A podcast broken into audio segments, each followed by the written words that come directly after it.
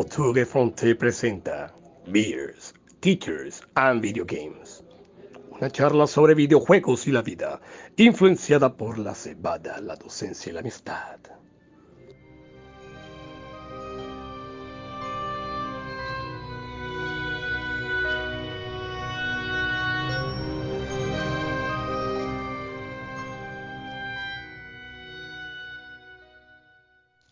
Muy buenas tardes amigos, muy buenos días y muy buenas noches desde la parte del mundo donde nos estén escuchando.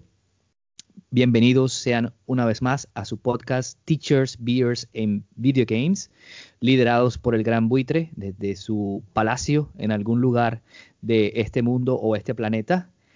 Eh, una vez más, tres amigos que comparten la pasión por los videojuegos. Nos reunimos una vez más y para brindar simplemente ideas sobre diferentes temas que parecen mundanos, pero que también abordan los videojuegos. Señor Ronald Sarmiento, ¿cómo se encuentra hoy?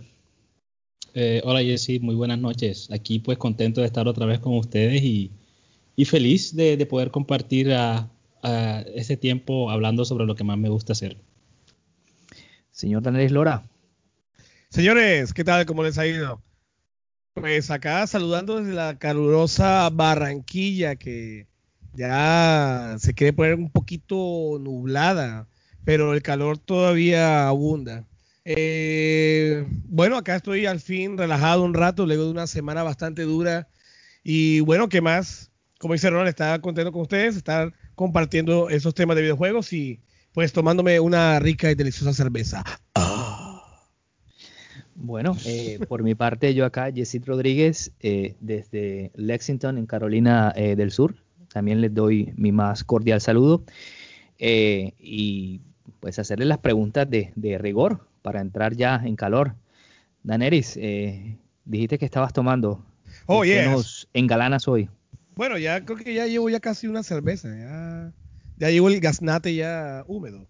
Entonces, me estoy tomando una Miller Light. Entonces, una, una cerveza estándar, digamos que es, es buena, es, es, es, es normal.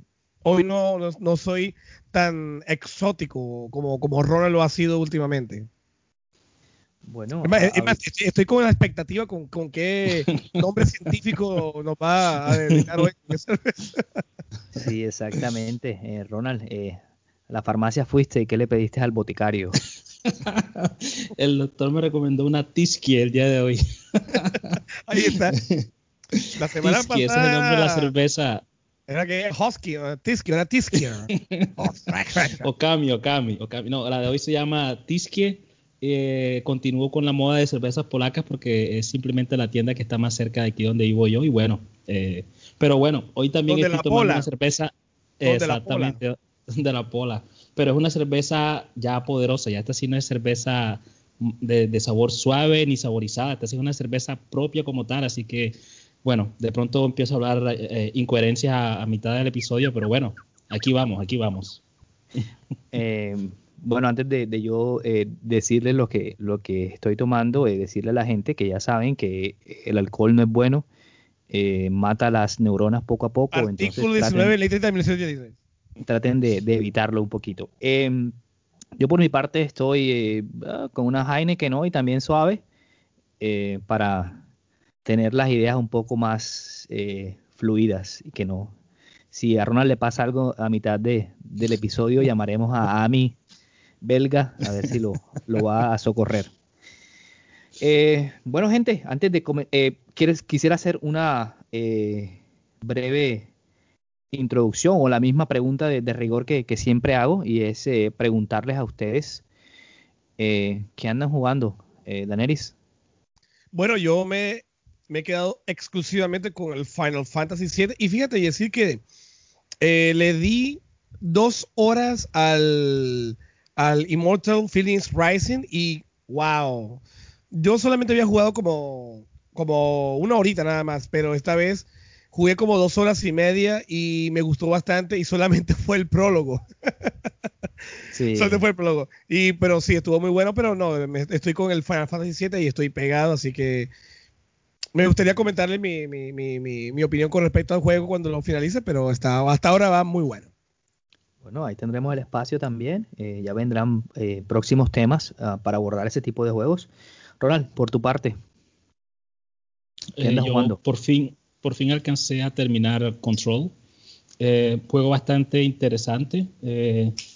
obviamente, pues no es un juego perfecto. Hay unas cosas que podrían haber sido muchísimo mejor, pero, pero ¿para qué? Una experiencia bastante divertida y, y ¿para qué? Quedé satisfecho con, con, lo que alcancé a hacer. Uh, también a propósito de lo que habíamos hablado hace un par de episodios, hablamos un poco de Mortal Kombat y algo así.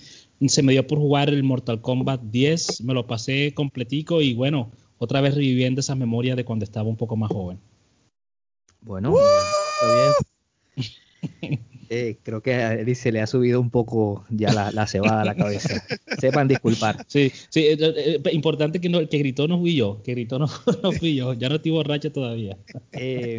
bueno, antes, yo por mi parte, también como Anelis, ya llevo bastante, bastantes horas con el Phoenix Immortal Rising, sigo jugando al Halo Guardians y obviamente el juego de, nunca acabar, que es el, Animal Crossing. Y ayer precisamente, eh, pues salí de un error o de una concepción incorrecta que tenía, que yo pensé que el online del Animal, del Nintendo Switch, había que pagarlo mes a mes. O sea, si hay, si hay, una, si hay un pago mes a mes, pero el anual solamente son 20 dólares. 20 dólares. Yo, no, lo sabía. 20 dólares. Y es todo el año para jugarlo. Salí de, ese error, lo compré ah, el jueves o ayer, no estoy y ya me descargué eh, los um, emuladores de, del Super Nintendo y el Nintendo. Y por ahí empecé jugando a, Mario Bros 3, que es un juego que tengo que terminar algún día. Pero lo que, no, lo que no sabía era que ya ofrecen ayuda si te, eh, te permiten guardar e incluso te permite retroceder si te caes. Eh, eh Como todo emulador, botones. sí. entonces eh, pero todavía no. jugando el Mario 3 de la versión sí, Super el Nintendo. De, el de el, no, el del NES, el del NES. El ah, el original, el original. Sí, el, del, el de la colita. Entonces. No, no, sí, pues es que hay una, hay, hay una remasterización de, de, ese mismo juego para Super Nintendo. Correcto, sí. Bueno, entonces estoy ahí y también le voy a dar al, al Donkey Kong, o sea, pero no como, como darle 3, 4 horas, sino hay, hay poco a poquito porque son juegos de, de mi infancia, recordando el capítulo eh, eh, pasado, que nunca Kong logré. Country o, el Country, sí, el primero. Ah, perfecto, perfecto. Entonces, ojalá me acepte la clave de, de Barral otra vez, a ver si Barral. las vidas. bueno, eh, Mario Kart. Sí, eh, antes de, continuar, con uh, el tema de hoy, quisiera darles eh, saludos y agradecimientos a todos estos estas personas, ustedes que nos están escuchando. Eh, parece una, una frase eh, cliché, pero cada vez que hay un comentario, cada vez que hay una visita, eso nos motiva eh, un poquito más a sacarle el tiempo a nuestras profesiones y esperemos que, que nos sigan apoyando y si le pueden decir a alguien que, que conoce de videojuegos, eh, mira, estos tres eh, eh, locos profesores están hablando de estos, sería espectacular. Entonces los invitamos a que, a que nos apoyen de, esa manera también. Bueno, y gente, felices de, de, sí, felices de, ver los comentarios que nos dejan la gente que nos escucha. Sí, claro. Eso quiere decir que, que, le importa la opinión de, de, los profesores relacionados a los videojuegos. Bueno, ya entrando en tema, el buitre hoy quiere que hablemos de un tema sensible y es el tema de la guerra. Antes de, comenzar, quiero decirles que no vamos a hablar única y exclusivamente de juegos de disparos.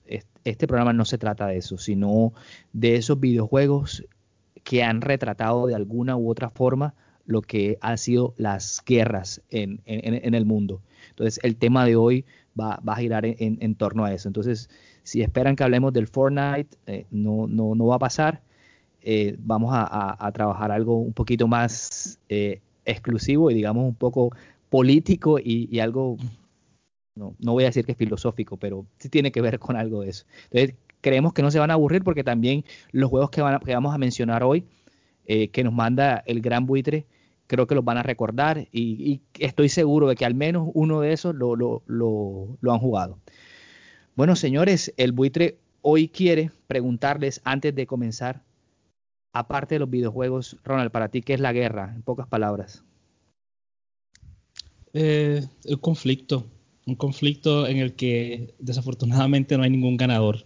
Creo que es la manera más corta y más, más concreta en la que se los puedo, puedo explicar. Perfecto, Daneris. Yo voy un poquito más allá. Todos sabemos que la guerra es un conflicto que lamentablemente es resuelto por la violencia. Así tal cual. Yo soy una persona de paz y amor, paz y amor, hagamos el amor, no la guerra. Obviamente no estoy de acuerdo con la violencia, pero la guerra solo demuestra quién tiene la razón, quién tiene más poder que el otro. De todas formas, la historia nos, ha mostrado que así es, lamentablemente. Y eso no viene desde ahora, no es desde el siglo pasado. Eso viene desde tiempos bíblicos, comandado por Jehová. No por nada en la Biblia se le llama Jehová de los ejércitos. Hasta, hasta ahora, por ejemplo, hay, hay ciertos conflictos en, en África, en el Medio Oriente. Y Y también ah, podemos hablar de ese tipo de, guerras simbólicas que lamentablemente se siguen viviendo hasta en nuestro país. ¿Quién es derecha, quién es de izquierda? El problema de esta guerra es que seguir estas ideologías son las que nos terminan llevando a las pobres víctimas a una inminente muerte. Y la historia no nos ha mostrado, desafortunadamente. Y estos videojuegos, pues, nos las han hecho vivir de una u otra forma. Tomar un arma y matar. Porque eso es precisamente la guerra, matar, apoderarse y ganar. Ya. Bueno, yo estoy de acuerdo con mis dos compañeros. Eh, creo que es la peor atrocidad que el ser humano ha podido inventar. Y solo de eso, de la guerra solamente queda eh, el horror, eh, sangre derramada y, mucho llanto. Entonces, no queremos estar hoy pesimistas, pero simplemente queríamos, o el buitre quiere darles un contexto para, el, para el tema de hoy. Bueno, ahora sí, entremos a, ligar este tema con los videojuegos. Ronald, ¿qué videojuegos sobre guerras has jugado? Si te han gustado o no, o, qué. Eh, bueno, desde que yo comencé a jugar la, generación del PlayStation 3, siempre he dedicado algo de tiempo a los videojuegos de, guerra. Em, me voy directamente a la, saga de los, Call of Duty. Eh, y he jugado diferentes ah, de las opciones que nos han brindado he jugado pues hoy el que más me ha gustado de todas las diferentes ah, opciones que ellos presentan es la saga del Modern Warfare la, guerra moderna no sé por qué me parece interesante el, el, conflicto que presentan eh, es cercano usualmente pues a lo que estamos viendo cada día y por eso siempre tuvo un, tuvo un poco más afinidad con, ese, con esa, esa serie especial. Pero también he jugado eh, los juegos de Battlefield, he jugado el Battlefield 3, jugué otro Battlefield que se llamaba Battlefield Hardline, que no era un, un, entorno de, de, de, países peleando, sino era una guerra entre pandillas o entre la policía contra, contra los criminales. También era como una, una, vista un poco diferente de lo que, a lo que estaba acostumbrado. Y, y, creo que el último de esa serie de Battlefield que jugué fue el Battlefield 1, que se remonta a la guerra mundial, a la primera guerra mundial. Y también otro que recuerdo haber jugado, que creo que fue el primero que jugué, fue el Medal of Honor Airborne. Ese se, se, enfocaba mucho más en la, en la Segunda Guerra Mundial, pero desde las tropas de paracaidistas, eh, cuando estaban pues lanzándose de los aviones, aterrizando en, en Francia. Y bueno, eh, son juegos que normalmente son bastante interesantes, tienen como una, una, una, una trama, una historia que te, que te la llevan desde el principio hasta por, por, todo lo que tiene que ver con la guerra, pues las partes felices, las partes tristes. Y creo que por eso son como tan interesantes, porque es, es, una historia que te están contando y que tú puedes vivirla con un control en la mano. Perfecto. Daneris, ¿qué piensas? Bueno, yo no soy tan experto en guerra como, como parece ser que Ronald es. yo les cuento que Lamentablemente yo no soy de ese tipo de juegos. No, no soy de los, de los, eh, no soy un fan asiduo de los first person shooters. De hecho, yo me quedé allá a finales de los, de los, de los años 90 con, con GoldenEye, imagínense. Yo me quedé, esos, esos fueron mis primeros, bueno, estuvo Doom también, estuvo Doom y GoldenEye. De ahí en adelante no, no he, no he tomado un rifle en mi mano.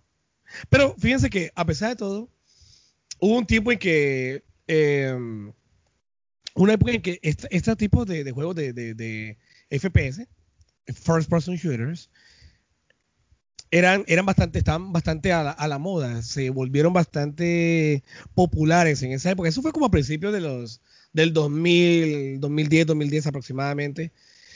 Eh, obviamente ellos siempre han, estado, ¿no? no es que apenas, eh, no, apenas se, se, volvieron de moda, sino que desde antes eh, ya de eso se veía. Pero digamos que se pusieron de moda también en esa época y precisamente por allá, allá yo le di a un juego llamado Black Ops, que fue bastante popular en ese entonces. Eh, ese juego tiene una historia muy interesante, algo, parecido como, como un lavado de cerebro y demás. Y creo que hasta me encontré con Fidel Castro en una misión para asesinarlo. Sí, sí, la hay. Eh, fue al principio, si no estoy mal. Eh, el juego no lo terminé, lamentablemente, creo que tuve un problema con el Xbox, pero estaba muy interesante, de hecho fue una historia muy buena. Eh, pero de todas formas, no es que ese juego me llamara mucho la atención, porque la verdad es que no soy tanto de shooters. Disparar, matar, esconderse, no, no soy de ese estilo, pero, pero digamos que si, si yo le diera, pues fuera bueno en eso. Eh, de pronto, de pronto no, es, que, es que sea básico, pero la verdad es que no me llaman tanto la atención. Bueno, eh, yo creo que me encuentro como ahí en la mitad de los dos, porque también he jugado varios, no sé si tantos como Ronald, eh, más que todo eh, los clásicos de guerra, nuevamente los Call of uh, Duty, sobre todo el 1 y el 2, también jugué a los Black Ops, pero, pero si me toca quedarme con alguno, me, quedaría con el 1 y, el 2. Jugué a Medal of Honor también y otro juego que se llamaba um, Brothers in Arms, que también eh, era basado en guerra. Los jugué, creo que uno de los del primeros computadores que tuve, eh, así como dice Daenerys, por allá por los, por los 2000. Y en su mayoría estos juegos eran, eran, e, e, eran modas. Y lo eran creo que también porque eran bastante inmersivos. Sobre todo me acuerdo del ah, Medal of Honor, eh, a esa primera, eh, eh, el Medal of Honor uh, Allied, Assault, porque hay, varios, pero en ese. Sí, de, hecho, si no estoy mal, hay un Medal of Honor para PlayStation 1, imagínense. Viene, viene de hace rato. Y yo creo que para atrás no había otro. Obviamente, eso ya los han mejorado bastante. exactamente. entonces, en ese Medal of Honor nunca se me va a olvidar ese desembarco en la playa de, de, de Omaha, eh, que ese fue el día de, un día histórico eh, eh, para el mundo, porque digamos que empezó a abrir la, la, brecha para ganar, entre comillas, la Segunda Guerra Mundial. Y el juego te mete, bueno, el juego tiene un tutorial al principio, pero ya cuando te, te suelta el juego, juego, te mete en la acción de, de, una vez. Entonces es llegar cubriéndose hasta la playa que hay, los gritos, las balas, eh, las granadas que, que, que, que, sonaban, todo eso enseguida hace que, te metas en el juego y todavía hasta el día de hoy ha sido una de las mejores escenas que, he vivido, que después la recordé mucho cuando me vi la, la, la, la película Salvando al, Soldado eh, Ryan con, con um, bueno, no me acuerdo Rescatando a Soldado Ryan con Tom Hanks. Tom Hanks. Eh, entonces, imaginarse esa misma escena, pero, pero con el videojuego, e, ese juego me, eh, me, me, evoca eh, esos recuerdos. Y um, en esa época, la verdad es que, igual ahora, pero en esa época los gráficos para mí eran lo, lo, lo de menos, pero sí sentía que había como, como cierta realidad en esos juegos. Y de hecho, ese juego me despertó tanta curiosidad que de ahí heredé el, digamos, el gusto que tengo por los documentales de, de, de, guerra, sobre todo de la Primera y la Segunda Guerra Mundial. Porque en ese tiempo pues, yo jugué, yo no sabía muy bien qué había pasado ese día, entonces empecé a investigar. Eh, y me acuerdo mucho de que también en esos juegos había como una brújula que te marcaba el camino eh, en la parte como, como, como de abajo. Eh, una esquinita, que, sí. Que también, sí, que eh, de todos esos, eh, esos recuerdos y que te, van llegando. Entonces, digamos que sí los pude disfrutar un poquito, pero con los más clásicos. ahora ya un poco más grande, no, no he jugado muchos juegos de, de, de guerra, pero sí, no soy fan, pero sí puedo, sí puedo decir que, lo, que los disfruté. Bueno, muchachos, y um, el buitre les quiere preguntar, eh, ¿pueden los videojuegos eh, realmente encarar descripciones de lo que en verdad pasa en una guerra ¿Y qué juego sienten que es el más cercano a eso? Ronald. Eh, pues yo tengo dos respuestas. Tengo pues sí y no. Yo pienso que en términos generales es imposible, a pesar de la descripción bastante interesante que tú acabas de poner sobre ese juego que jugaste hace muchísimo tiempo, incluso con esos gráficos de hace casi 20 años y te, dejaron esas imágenes grabadas en tu memoria, yo creo que es imposible que un videojuego eh, realmente te muestre pues las atrocidades que pasan en, en, en, el campo de guerra, todo lo que realmente, todo el sufrimiento que se vive, entonces creo que es imposible y por eso creo que no, los videojuegos no pueden realmente mostrarte eso. No los videojuegos usualmente te muestran la guerra como algo simple, como algo rápido, algo bastante idealizado, donde hay un héroe y hay un villano, eh, algo limpio, donde no tienes ninguna clase de sensaciones sensoriales, no hay olor, no hay tacto, eh, simplemente de checkpoint a checkpoint, de, lugar a lugar, y tienes pues la, el, ¿cómo se dice? El chulito en la esquina que te dice, lo hiciste, sigas al siguiente, a la siguiente punto de la misión eh, donde la mayoría de, personas que tú ves son simplemente como maniquís a los que tú vas pues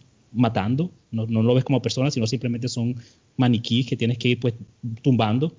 Entonces creo que por, en ese aspecto la guerra nunca va a realmente pues mostrarte lo que, lo que, lo que el conflicto realmente significa. Eh, hay una excepción, tengo una excepción para ese caso que creo que es un juego que se acerca muchísimo a esto y es un juego que se llama uh, Spec Ops The Line. No sé si ese juego lo conocen, un juego ya que tiene como un par de años, creo, 2012, 2013, algo así. Y ese juego ah, también es famoso por lo mismo porque te muestra la guerra desde una perspectiva completamente diferente. No te muestra esa guerra idealizada, esa guerra pues rápida donde, donde todos son unas máquinas de asesinar, sino que es una guerra bastante lenta, te muestra pues un poco el sufrimiento y principalmente se enfoca mucho en la parte mental de los, de los soldados. Eh, es un conflicto que, si no estoy mal, en Dubái. Son soldados americanos que van a hacer una misión eh, en Dubái y pasan una cantidad de cosas. No quiero hacer spoiler porque es un juego tan interesante que realmente me gustaría que algún día pues lo jugaran o simplemente miraran por YouTube a ver de qué se trata el juego. Y es tan interesante, comienza como un juego típico. Creo que también yo cuando lo jugué, creo que lo regalaron como por PlayStation Plus en algún momento. Yo lo jugué como pensando, oh, bueno, aquí viene otro, otro clon de Call of Duty y después de una hora de jugar o de dos horas, y uy, ¿esto para dónde me está llevando? Y todavía ha quedado marcado en mi memoria como uno de los mejores juegos que he jugado en, en general, no simplemente juegos de guerra, sino en general de los mejores juegos que he jugado. Entonces, eh, lo recomiendo definitivamente. Eh, como les digo, los Call of Duty usualmente se concentran mucho más en bueno, una guerra divertida, donde te sientas motivado a seguir matando gente. Este juego te muestra completamente lo contrario. La guerra es lenta, cada muerte duele, cada muerte tiene una consecuencia y bueno, por eso es que siento que los juegos usualmente no pueden mostrar ese, la realidad de la guerra, pero este juego Spec Ops The Line se acerca bastante. Perfecto, muy bien. No, conocía ese juego, voy a, voy a después del programa a ver de, qué se trata. Eh, Daneris, ¿cuál es su opinión? Está, interesante lo que dice Ronald también con respecto a ese juego, porque yo tampoco lo he escuchado. De hecho, eh, cuando yo, cuando la, cuando lo mencionan este tipo de juegos, de videojuegos de shooters, eso es lo que me imagino. Disparar, matar, esconderse, matar, matar, matar, matar, matar, disparar, disparar. O sea, no. Es, eh, eh, ese punto. Por eso es que yo no soy tan asiduo de, estos juegos. Y con respecto a la pregunta, bueno,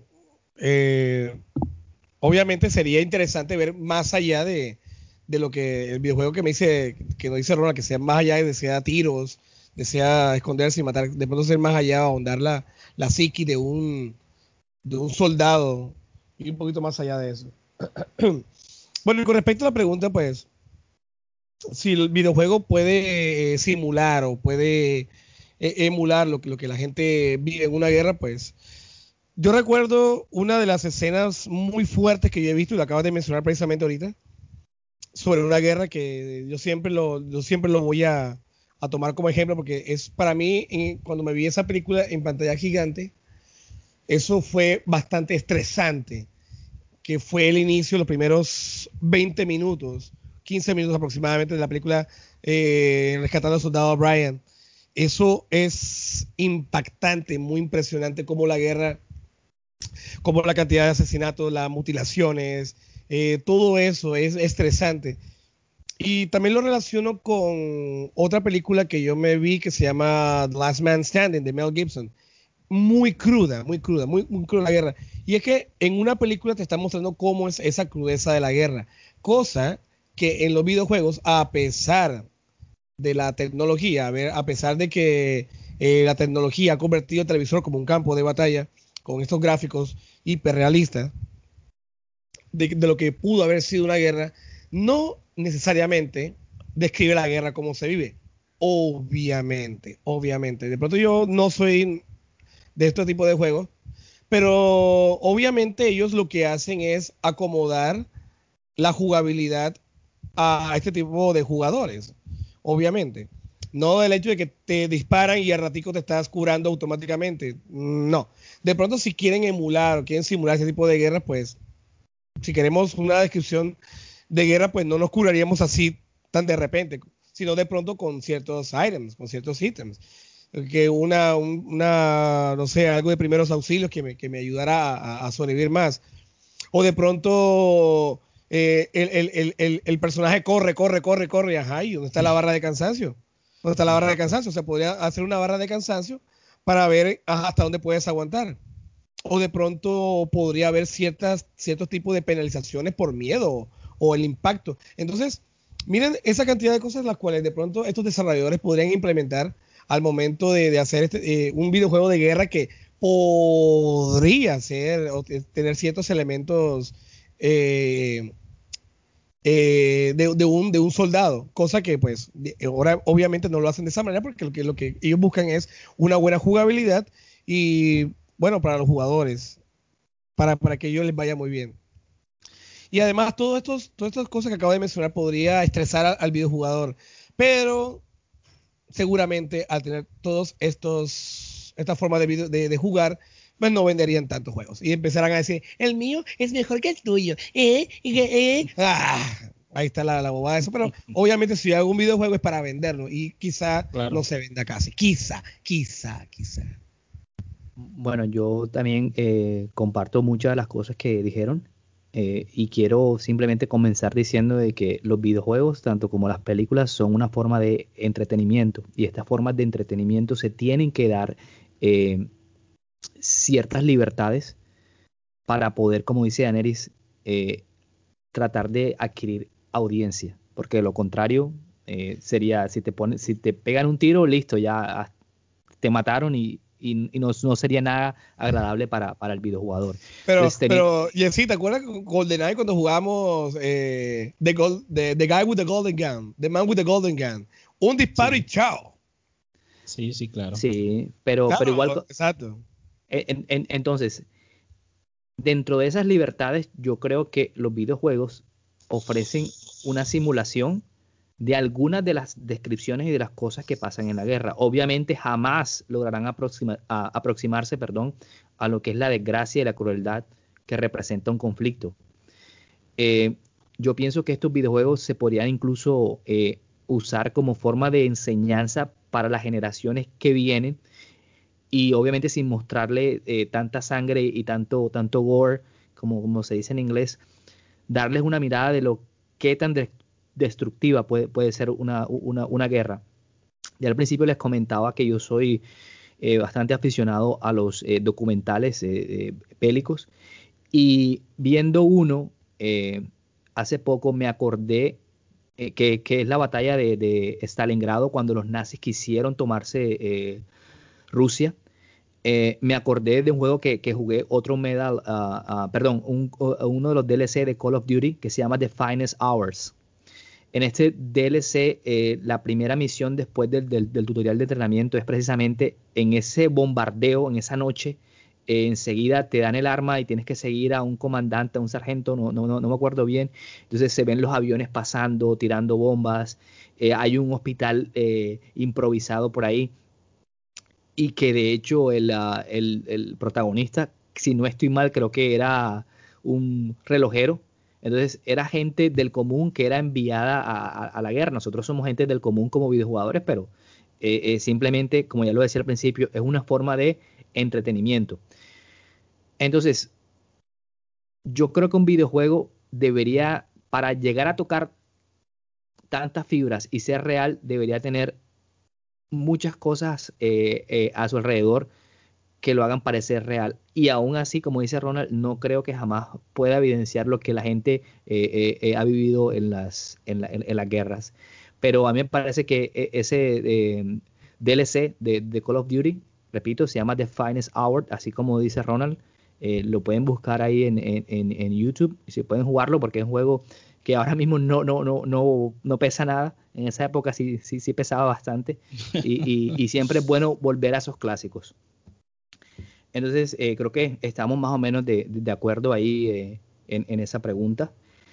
Sí, Jessy, perdón, dale, dale, perdona, Jessy. Lo importante, no sé si de pronto lo vamos a, a tocar también más adelante en algunos otros temas, eh, para hacer tanto énfasis exacto en muestra o no, obviamente el cine tiene también pues la ventaja de que, bueno, en el cine cuando tú ves la película, nuevamente te tomo el ejemplo de Salvando al Soldado Ryan, pues tú estás sentado y el, el, director te está mostrando, bueno, esto, esta es mi visión de la guerra, esto es lo que yo quiero que tú experiencias, que tú vivas de esa manera y por eso de pronto se pueden dar la libertad de ser un poco más gráficos, de ser un poco más, más crudos con las imágenes, mientras que en el videojuego, pues ellos quieren que tú te sientas pues activo. Ellos, tú la idea no es que tú comiences a mirar qué está pasando alrededor, sino que tú pues estés involucrado en la acción y comiences a, a ser parte de la guerra. Entonces yo creo que el, cine de pronto permite dar esa imagen eh, de la guerra un poco más, más, más correcta por, por, la manera en la que tú, eh, tú recibes la, información de una manera pasiva, mientras que en el videojuego te está pidiendo que, estés involucrado y eso obviamente,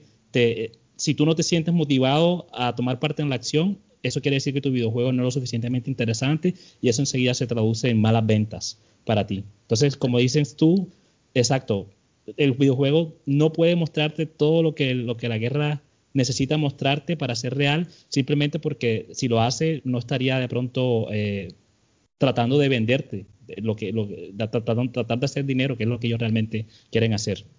A mí me gustaría, no sé si de pronto existirá algún video de YouTube, nunca lo he visto porque ahora pues me llama, me llama la atención, ver la reacción de un de una persona que estuvo, no sé, en Vietnam o, estuvo en la guerra del Golfo y jugar ese tipo de, videojuegos y, que, nos diera su opinión. Sería interesante ver, ver cómo, cómo piensa, qué tan, qué tan crudo, qué tan eh, real pudo haber sido, entre comillas. Sería interesante ver cómo, cómo reaccionaría esa persona o, incluso eh, cualquier agente que haya, que haya eh, servido en las fuerzas militares. De pronto no haya estado técnicamente en combate, pero eh, digamos que puede comentar desde su experiencia. Bueno, señores, para no volvernos tan, tan filosóficos, quisiera preguntarles, bueno, el buitre quiere que digamos, ¿qué géneros de videojuegos creen que se adaptan mejor a, a lo que es una guerra? Es decir, qué géneros o qué subgéneros en los videojuegos eh, pueden hacer que, este juego sea, sea, sea mucho mejor. Ronald. Eh, pues bueno, obviamente los, los, los FPS, como decía Daneri, ya esos son claros, esos se prestan completamente para, para, para ese estilo de, de, acción que se ve en la guerra. Yo por lo menos, eh, y hay unos que también, hay uno que se me viene directamente a la cabeza que también está, pues, eh, ¿cómo se dice?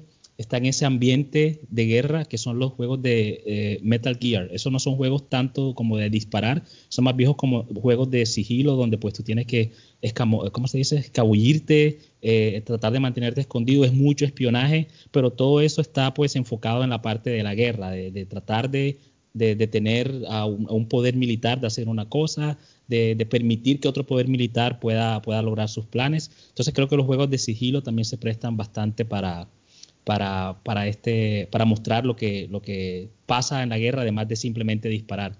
Y también se me viene uno que usualmente la gente de pronto no lo, no lo toma mucho en cuenta, que son los juegos, pero no recuerdo ahora cómo, cuál, es, cuál es el nombre de este género de, juegos, pero son los juegos de Age of Empires, que supongo que ustedes los han escuchado juegos de estrategia. Estrategia, exactamente. Eso, también. Eso y bueno, eh, ahí nuevamente vemos un ejemplo de, exacto, es una guerra. nosotros usualmente cuando estamos jugando ese juego vemos la, la, la, la cantidad de, de, personas peleando y solamente escuchamos oh, y, el sonido de las espadas, la gente está como riéndose así, pero obviamente e, en, en, el conflicto, pues en el conflicto real uno ve cosas diferentes, la sangre, y nuevamente ahí donde yo pues confirmo que, que, el videojuego, por más que intente, pues no va a poder nunca mostrar lo que, lo que la guerra realmente representa uh, en la vida real.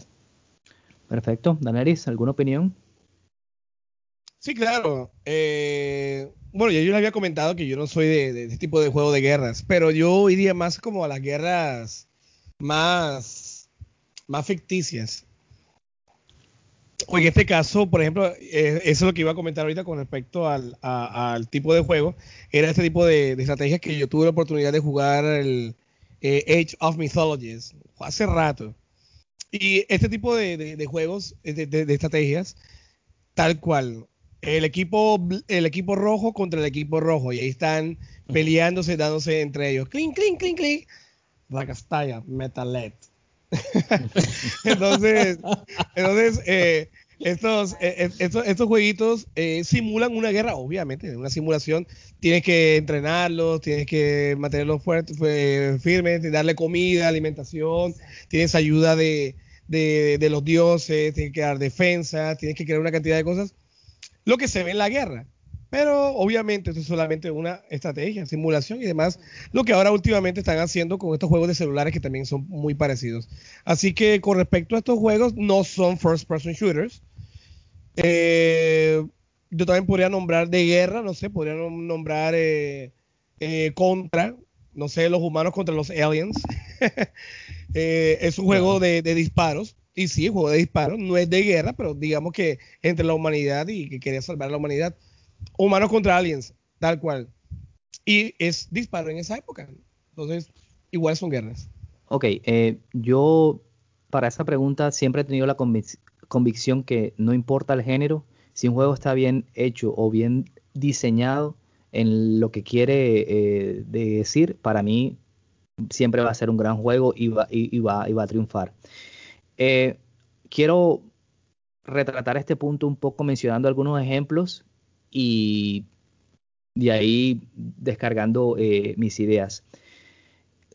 Estos juegos que, quiero mencionar, hay dos o tres que fueron muy aclamados por la, por la crítica.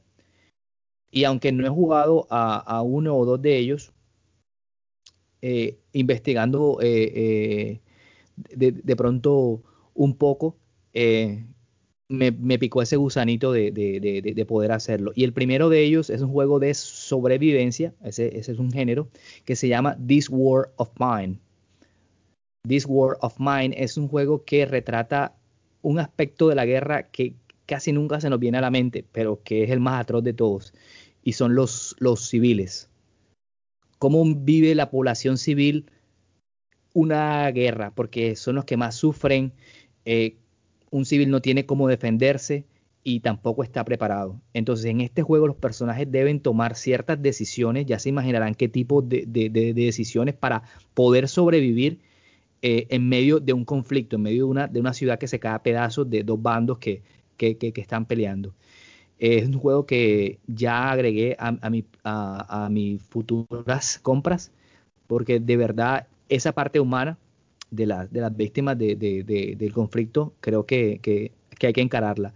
Y la guerra muchas veces se, se trata de, sobrevivir. El otro si género no que... Yesid, perdona, sí, sí, ese juego creo que eh, también es, es, eh, fue tan, tan aclamado en ese momento porque creo que está hecho, los programadores son refugiados, son personas que se escaparon del conflicto de Siria, si no estoy mal. Si recuerdo bien, creo que esa era la historia y creo que eso hizo que el juego también pues tuviese, tuviese más resonancia porque bueno, ellos vivieron esa situación y pues la trataron de plasmar en el videojuego. Perfecto. Mira que no sabía que, que no sabía eso. A, aún más eh, eh, eh, quiero jugarlo. El otro género, como ya ustedes eh, lo, lo, hablaron, es el de estrategia, porque en realidad la guerra se supone que es una estrategia. Eh, no siempre, digamos, vuelvo y digo, entre comillas, gana el que más hombres o el que más armas tiene, sino el que mejor implementa sus, ideas en el campo de, batalla. Y hay un juego que se llama Companies, Companies of Heroes, perdón, que está enmarcado en la Segunda Guerra Mundial. Entonces, para que entiendan el juego, es un Age of Empire, pero basado en la Segunda Guerra Mundial.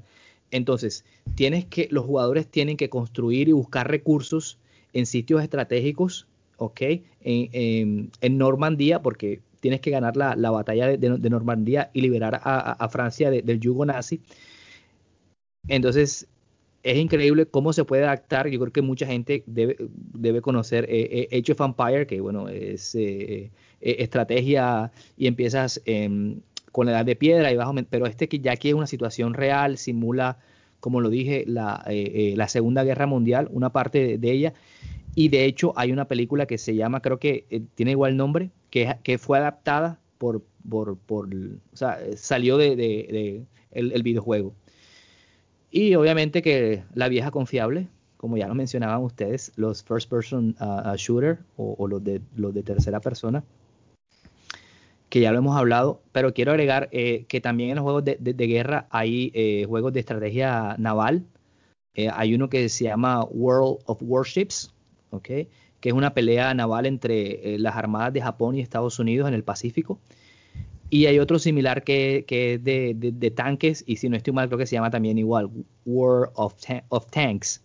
Eh, creo que hecho por la misma eh, eh, desarrolladora. Entonces, creo que estamos de acuerdo que los, creo que hemos mencionado géneros parecidos y, creo que siempre girarán en, torno a esto. Ojalá haya más juegos de otro tipo de Sí, claro, y yo, yo quisiera agregar allá este videojuego llamado Valiant Hearts, que es Valiant Hearts, sí, lo dieron en, el Plus hace rato, hace rato, el cual está, está ubicado en la Primera Guerra Mundial, es un juego de es estilo aventura gráfica, Sí. que combina exploración, pausas, acción y sigilo. Es un juego muy lindo, muy bonito, con unos gráficos eh, eh, bastante llamativos. Eh, la historia es, es touchy, te, te, llega al corazón. Hay un perrito. me, llegó a sacar lágrimas. A mí me llegó a sacar lágrimas ese juego. El juego es muy bueno, es muy recomendado. Te retrata la guerra, eh, lo que tú mencionabas ahorita de que cualquier persona era, era como es, reclutada para, para, para estar en ella. Entonces, muy recomendado para aquellos quienes nos están escuchando en estos momentos. Bueno, eh, siguiendo con, bueno, estamos hablando de, la guerra, eh, obviamente, y el buitre que sabe de, dónde eh, venimos hace una pregunta bastante candente que a mí me, por sorpresa.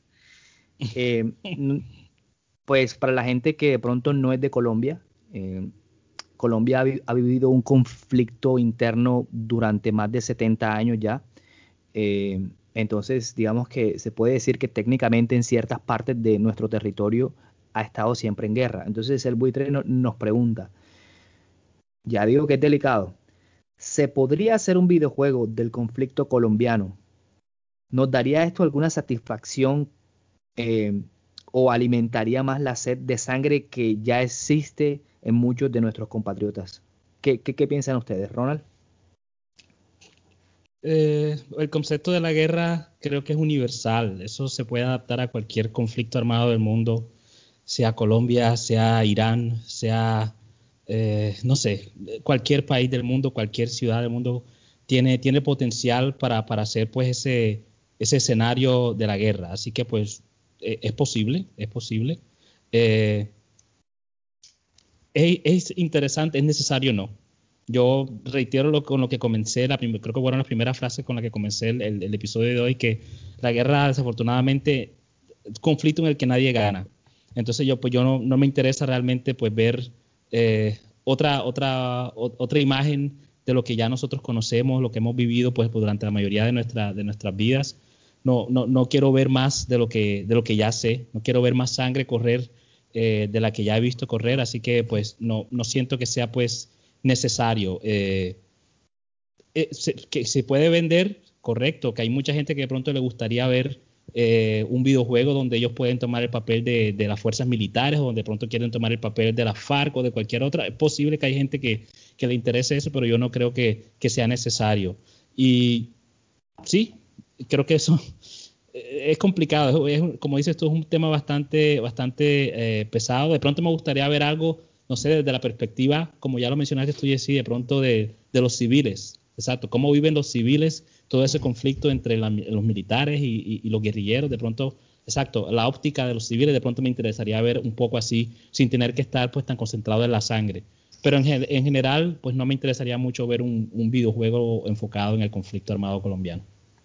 Daniel Lora. Y es que lamentablemente toda esa mala imagen sigue siendo alimentada. Lamentablemente acá en, Colombia vivimos, por ejemplo, narconovelas, vivimos eh, narcomúsica. Eh, sí, suena extraño, pero sí, hay narcomúsica. La mercancía colombiana se distribuye muy bien. O sea, es impresionante que le toque, le toque sacar música, narcomúsica. Hay narconovelas, o hubo narconovelas. Ya la gente está cansada de eso. Yo creo que el colmo sería que sacaran un narcovideojuego, imagínense eso. El cual lo que va a hacer es que eh, Colombia siga siendo eh, mundialmente sucia con respecto a, la, droga, al narcotráfico. A pesar de todo, a pesar de todo, yo creo que de pronto sí, ojo, yo no estoy diciendo que vaya a ser así, pero si de pronto los, desarrolladores o de pronto una compañía de videojuegos compre ciertos derechos, ojo, y si sacaran un juego en el cual mataran a Pablo Escobar, digo yo acá, esa, es, ese juego se va a vender bastante. Eso, hay una mina de oro impresionante. Porque a nivel mundial, ¿quién no conoció, quién no sabe de Pablo Escobar? Todo el mundo conoce de Pablo Escobar. Desafortunadamente. La gente, no sabe quién es el presidente de Colombia, pero saben quién fue él. Entonces yo pienso que eso podría ser una, como que el asesinato de, este narcotraficante podría ser una mina de oro para, para esta, a los videojuegos que les gusta matar y demás. Ahora, estoy hablando de esa época, pero ¿qué tal ahora en estos momentos? Hay un conflicto armado de hace más de 70 años, no sabemos cómo voy a acabar esto, ya no queremos la paz, pero este país se sigue dividiendo cada vez más y más. Pero hacer un videojuego de esto, como dice Ronald, yo lo veo totalmente innecesario. No hay necesidad de estar dividiendo más el país, de estar eh, acabando, de estar, no sé, de pronto, de pronto sí si fuera un videojuego más apuntado a la historia, pues, ajá, la historia ya, ya está escrita, no podemos hacer más nada. Lo que, de, de hecho, lo que debemos aprender es eh, vivirla, porque el hecho de que se haya vivido no tiene que ser eh, repetida. Pero estoy concuerdo completamente, Ronald, a decir que es completamente innecesario hacerlo. A menos que se quieran lucrar. Bueno, voy a vender esta idea, por cierto. Sí, pero eso sería explotación, ¿eh? Ya eso sería explotación de, de, pues de, todo lo que ya sabemos. Ya se hizo Netflix con esa serie de Pablo Escobar. Mm. A, ustedes mencionaban ahora mismo, Daneri, sobre un videojuego sobre Pablo Escobar. Creo que después de que salió la serie de Netflix, salió un juego basado en la serie de Netflix donde se muestra ese conflicto entre Pablo Escobar y, su, y sus matones y, la policía y la CIA, pero el juego no vendió mucho, o sea que eso también ah, muestra que no, pues no se vende, entonces eso también muestra de que exacto no no, no tiene que vender es, eh, es una situación bastante complicada, pero pero bueno, exacto, ya ya tenemos tenemos desarrolladores de un país que donde vive decir que son expertos en mostrarnos la guerra de diferentes maneras, de diferentes opciones, todas las diferentes estrategias y modalidades de guerra entonces, sigamos con eso, no necesitamos concentrarnos en, Colombia, que es un país que ha sufrido demasiado. Ya, déjenos quietos, déjenos quietos, así estamos y bien. es que precisamente ya estamos aburridos de tanta, tanta realidad y tanta crudeza. Si hay que matar, que matemos a los zombies, que se matemos a, no sé, enemigos bobos, pero estar matando humanos, la verdad es que no, no, no tanto. Y cuidado, me van a matar un perro. Uf. Bueno, esperemos que sea caliente. Eh, así como dice Ronald, yo la verdad creo que, no es necesario también. Eh, si se vende o no se vende, bueno, ya eso pasaría para mí a no ser relevante en estos momentos. Eh, yo como colombiano creo que sería contraproducente crear un juego basado así a no ser como otra vez coincido con Ronald, que sea sobre las víctimas. pero creo que serviría para exacerbar odios y, otras cosas. y yo personalmente no cogería un control para, eh, jugar, jugar ese juego. De verdad que no. Imagino que hay gente que sí lo haría y la pasaría bien. Eh, cualquiera nos puede comentar. Como ustedes dijeron, eh, es una forma de, entretenimiento, pero a, nosotros nos, toca fibra, porque a pesar de, de, pronto de, estar un, poco alejados en la ciudad de donde, donde somos, del, conflicto como tal, de todos modos, eso sigue, sigue afectándonos eh, bastante. Entonces, gente, cualquier comentario que tengan sobre, esto, sobre estos temas, sobre este tema, perdón, eh, son, son, son bienvenidos. Eh, eh Oye, decir, ahora que tú mencionas eso, es curioso porque si no estoy mal, Ronald, corrígeme, yo no, no, no soy de estos juegos. Eh, creo que fue el Call of Duty Modern Warfare. No estoy seguro si fue el 1 o fue el 2. El cual había como un DLC o una extensión, o no entiendo si fue el mismo juego, el cual había una misión que se llamaba No Russians. Eso fue el 2, sí, claro. Ese fue el 2, No Russians, el cual, o sea, te metes en el personaje el cual tenías que matar una cantidad de civiles rusos, si no estoy mal es así. Yo me pregunto, ¿cómo se sentirían los rusos a jugar este tipo de videojuegos, a sentirse como los villanos eternos de, este tipo de, juegos de, guerra? Entonces, imagínense ahora siendo colombiano, eso debe ser terrible. Sí, sí, perfecto. Eh, y yo, ya como para, para terminar este tema, y creo que si hacen un videojuego de eso, va a ser es que vienen soldados americanos a, arrasar con la, guerrilla y se llevan todo por delante y entonces a llevarse los créditos. Sí, exactamente. Entonces sería sería como eso, creo yo, en ese sentido.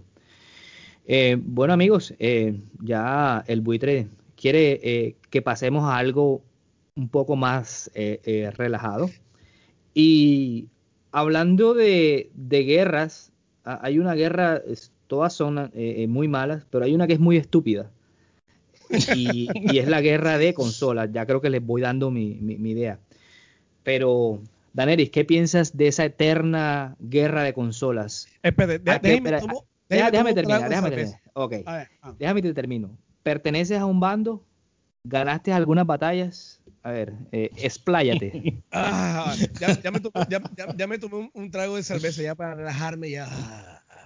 Y es verdad, mira, lo que dice Jessy es, es, es algo muy estúpido. Vean, pertenecer a un bando, pertenecer a otro o a un tercero, eso no tiene ninguna ganancia. Aquí la única ganancia es que tú disfrutes jugar un videojuego. Listo. Independientemente si tienes un, Nintendo, si tienes una consola de Sony o tienes una consola de Microsoft. Yo me acuerdo que hubo una época en la cual si tú tenías un Nintendo Wii, eso era de perdedor, eras un loser. Eras un loser. Porque no estabas jugando los juegos que estaban de moda. Pero no es eso, es simplemente que estás disfrutando, aunque el juego sea colorido, bonito y entre comillas inocente, pues te está, te está brindando diversión y demás. Ahora, eso es con Nintendo. Sony tiene sus exclusivos, Microsoft tiene sus exclusivos. Muchachos, a todos los que nos escuchen, no pertenezcamos a ningún bando, solamente disfrute, relájase y disfrute. Ya. bueno, eh, tenemos también aquí efectos de, sonido. Para la inmersión, la inmersión. Señor Ronald Sarmiento, ¿qué piensa usted de la, de la guerra de consolas? Eh, completamente de acuerdo. O sea, si se trata de la guerra entre, entre Microsoft y, Sony y también incluyendo a Nintendo, me parece que, es algo pues sin sentido. Creo que lo que se trata es de, que todos disfrutemos de los juegos, de que los juegos estén accesibles a, todo, a, todo, a todas las personas. Así que creo que es, que, es como inútil ese... ese oye, Ronald, pues y es curioso porque eh, las compañías, ellos siguen vendiendo. La, guerra la están formando los propios videojugadores, que es lo peor. O los sí, claro. No, y a veces duele. Yo soy normalmente un fan de Sony. Eh, yo pues desde hace ya 12 años me, he concentrado prácticamente en consolas de Sony. Y bueno, a veces siento que, que me duele no haber comprado el Xbox, eh, el, Xbox 360 o el Xbox eh, 1 y ahora también pues con la última generación. A veces siento, uy, hay juegos que me gustaría jugar pero no tengo acceso a ellos. Ah, obviamente ahora con el, el, Game Pass de pronto es un poco más, más sencillo hacerlo Pero, pero creo que pues, lo que hay que hacer es tratar de disfrutar de los juegos. Ahora, si hablamos de la guerra entre consolas y PC, entonces ahí sí se reporta teniente de segunda clase eh, veterano, eh, porque si yo realmente, en lo que se trata con PC, pues sí, sí he sido bastante digamos que estricto. Yo pues, y todo tiene que ver con la conveniencia. A mí solamente me gusta la idea de, pues bueno, quiero jugar un juego, tengo el disco, lo meto en una consola, tengo el control en la mano y listo, no tengo que pensar ni en ni en, ni en los ni en los ni, en no sé qué, qué, procesador tengo, si las resistencias están polarizadas o si, si el, el, el, aire está circulando de derecha a izquierda o de izquierda a derecha, si tiene las luces RGB, eso pues me parece como que tan complicado que simplemente en ese aspecto sí me voy completamente del lado de la consola. De pronto estoy bastante ignorante, de pronto me hace falta que alguien me guíe y me explique que la, la, computadora no es tan complicado como yo lo, veo en mi mente, pero en ese aspecto sí de pronto sí me voy un poco más hacia el lado de, las consolas. Pero por el resto no, disfrute de los videojuegos y, y jueguen en lo que pueda, lo que pueda jugar, disfrute de los videojuegos y, bueno, siga subiendo de nivel. Yo, eh, al igual que, que ustedes, considero que los que deberíamos salir ganando, aunque estamos pagando, somos los videojugadores. Eh, si un juego sale en cualquier eh, eh, plataforma, porque si tú no tienes para comprarte una Xbox, pero tienes una PlayStation, si ese juego sale en PlayStation, pues lo vas a disfrutar. Y viceversa. Entonces, es cuestión de, pura ignorancia emprender una guerra o una batalla por qué consola es mejor o si el PC gamer es mejor. Eh, para mí, yo estoy convencido de que si la gente pudiera, sobre todo económicamente, tener una consola de cada una, un PC gamer, creo que lo va a hacer. Si de verdad eh, se incluye en el mundo de los videojuegos. Obviamente que eso sale eh, demasiado caro. De hecho, acá por el chat interno les estaba compartiendo aquí una broma a los compañeros de, de, de que un PC gamer acá 14 mil dólares. O sea, eso es, eso son casi, ¿qué? 50 millones de pesos eh, eh, eh, colombianos. Eso es una exageración total. Siento entonces que simplemente se trata de disfrutar. Ahora, también considero que yo, uno puede tener todas las consolas del mundo, pero también tienes que buscarle el tiempo para jugarle. Porque ¿para qué vas a tener 7, 8 consolas si no vas a poder sacarles el jugo? Entonces, por mi parte, no considero que sea provechoso seguir, seguir peleando eso. No, y te cuento, Jessy, que te cuento, Jessy, que pelea. ahora, ahora, sí, ahora, ahora esta guerra de consolas es bastante común, por, obviamente, por obvias razones, estamos viviendo en un mundo globalizado y tenemos internet, acceso y demás. Pero en los años 90 hay una guerra, pero una guerra impresionante. Eso sí era una guerra, una guerra bien pesada entre Nintendo y Sega. PlayStation ni Xbox existían en esa época. Había una guerra bien cruda entre Nintendo y Sega y no existía no existía eh, internet y nada de eso. Allá el que se, o sea, allá nada, no, que la el Sega, que el, Nintendo, ahí sí era bastante fuerte eso. Pero bueno, ya sabemos que la, cómo la historia cambió y fíjense que ahora Sega hace parte de Nintendo, porque ya está juega hasta Sonic aparece con Mario en diferentes juegos. Yo quisiera que de pronto en el futuro, ¿por qué no se reuniera, que se por ejemplo, Mario con, con Master Chief y Kratos en un mismo videojuego? cuando tenga 80 años, de pronto ya lo, cuando tenga 64 años, allá yo lo, estaré jugando. Espero, esperemos que pase eso algún día. Sería chévere. Claro, claro. Yo pienso que todos debemos eh, apuntar hacia esas cosas. Bueno, gente, eh, no queremos terminar sin antes eh, recordarles que, como decía el compañero Daniel Eslora acá, la guerra no es, no es algo bueno siempre procuren por, por hacer la paz. Ojalá haya muchos más juegos que inviten a eso. Obviamente que es muy difícil. Creo que se quedan algunas consideraciones en el tintero, pero no, queremos extendernos eh, un poquito más sobre eso. Y antes de irnos, preguntarles también lo último, lo, de rigor. Ronald, ¿qué noticias has escuchado por ahí últimamente? Eh, para los, los amantes de, Sony eh, y de la PlayStation, se anunció en esta semana los juegos que Sony va a estar regalando cada mes o cada dos semanas con su programa Play at Home, que es pues, pues como una iniciativa de ellos para, para pues tratar de, ayudar a la gente que está pues atrapada en su casa con la cuestión de la pandemia y que de pronto no tiene los recursos para, para comprar juegos nuevos. Entonces ellos ofrecen una variedad de juegos eh, gratis. Eh, y bueno, entre los juegos más interesantes que vi ahí pues está el Horizon Zero Dawn, edición completa. Y eh, qué otro video interesante, no recuerdo ahora mismo. Eso fue el que más me llamó la atención, a pesar de que ya lo jugué, pero bueno, si alguien no lo ha jugado, pues es una buena oportunidad para, para, para, para probarlo. Y es completamente gratis. Eh, ellos pusieron la lista de las fechas en donde van a estar disponibles en la tienda. Perfecto. Eh, Excelente noticia. Bueno, yo les cuento que el torneo de videojuegos de lucha más importante en estos momentos va a formar parte de Sony.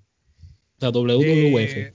Eh, lo que es el Evo, esta empresa dedicada a los Sports y agencia de mm. talento serán ahora organizadores del Evo, así que vamos a ver qué pasa. Yo no sé cómo van a hacer. De pronto sea virtual, de pronto sea presencial. No sabemos. Vamos a esperar a ver qué, qué con qué nos va a salir de sorpresas este 2021. Bueno, eh, yo quiero comentarles sobre la presentación que hubo de la desarrolladora uh, Square Enix en donde presentó varios juegos nuevos. De hecho, había uno que se iba a llamar uh, Project Athia, pero ya lo cambiaron, ahora se va a llamar Forspoken, sale en 2022, si no estoy mal. Oh my gosh. Eh, eh, eh, el, año que viene luce bastante bueno, porque me hizo recordar, o el motor gráfico con que están trabajando, creo que en las consolas de nueva generación va a, lucir muy bien para aquellos que les importa los juegos, e igualmente trae la colección um, de unos juegos que salieron por capítulos eh, llamado The Life Strange. Life is Strange, si no estoy mal. Life is Strange. Y va a salir eh, un capítulo eh, adicional. Estos son juegos bastante emocionales que el buitre quiere que trabajemos en otros capítulos. Esos juegos que, tocan fibra. Muy buenos. Y, que son por, por capítulos. Entonces, está gente en YouTube, si lo, si lo quieren ver. Y lo que me emociona un poquito, hablando de la guerra de consolas, es que va a llegar para, para Google uh, Stadia. Entonces, eh, sí, y probablemente, eh, según lo que tengo entendido, probablemente lo van a dar como a la suscripción Pro, se lo van a dar gratis. Eh, entonces, bastante em, emocionado por eso. Bueno, gente, creo que ha sido un programa bastante pesado, pero creo que bueno.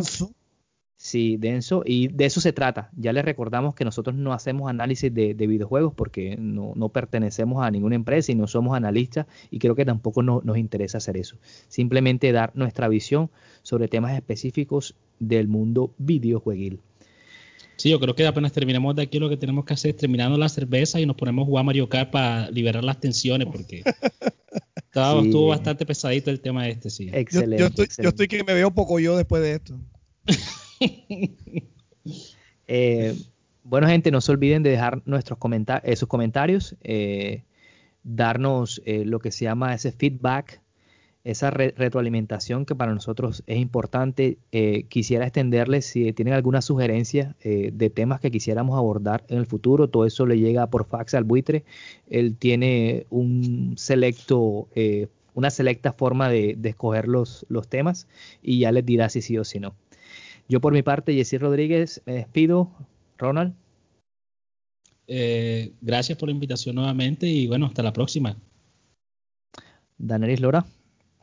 Muchas gracias a todos por habernos escuchado hoy y nos estaremos viendo en otra edición más de su programa Teachers, Beers and Video Games. So, bye bye.